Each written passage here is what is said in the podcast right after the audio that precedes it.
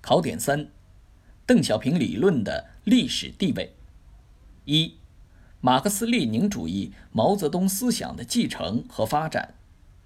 邓小平理论是马克思列宁主义基本原理与当代中国实际和时代特征相结合的产物，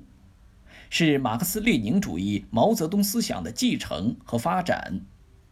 是全党全国人民集体智慧的结晶，是中国共产党和中国人民宝贵的精神财富，是党和国家必须长期坚持的指导思想。二，中国特色社会主义理论体系的开篇之作。三，改革开放和社会主义现代化建设的科学指南。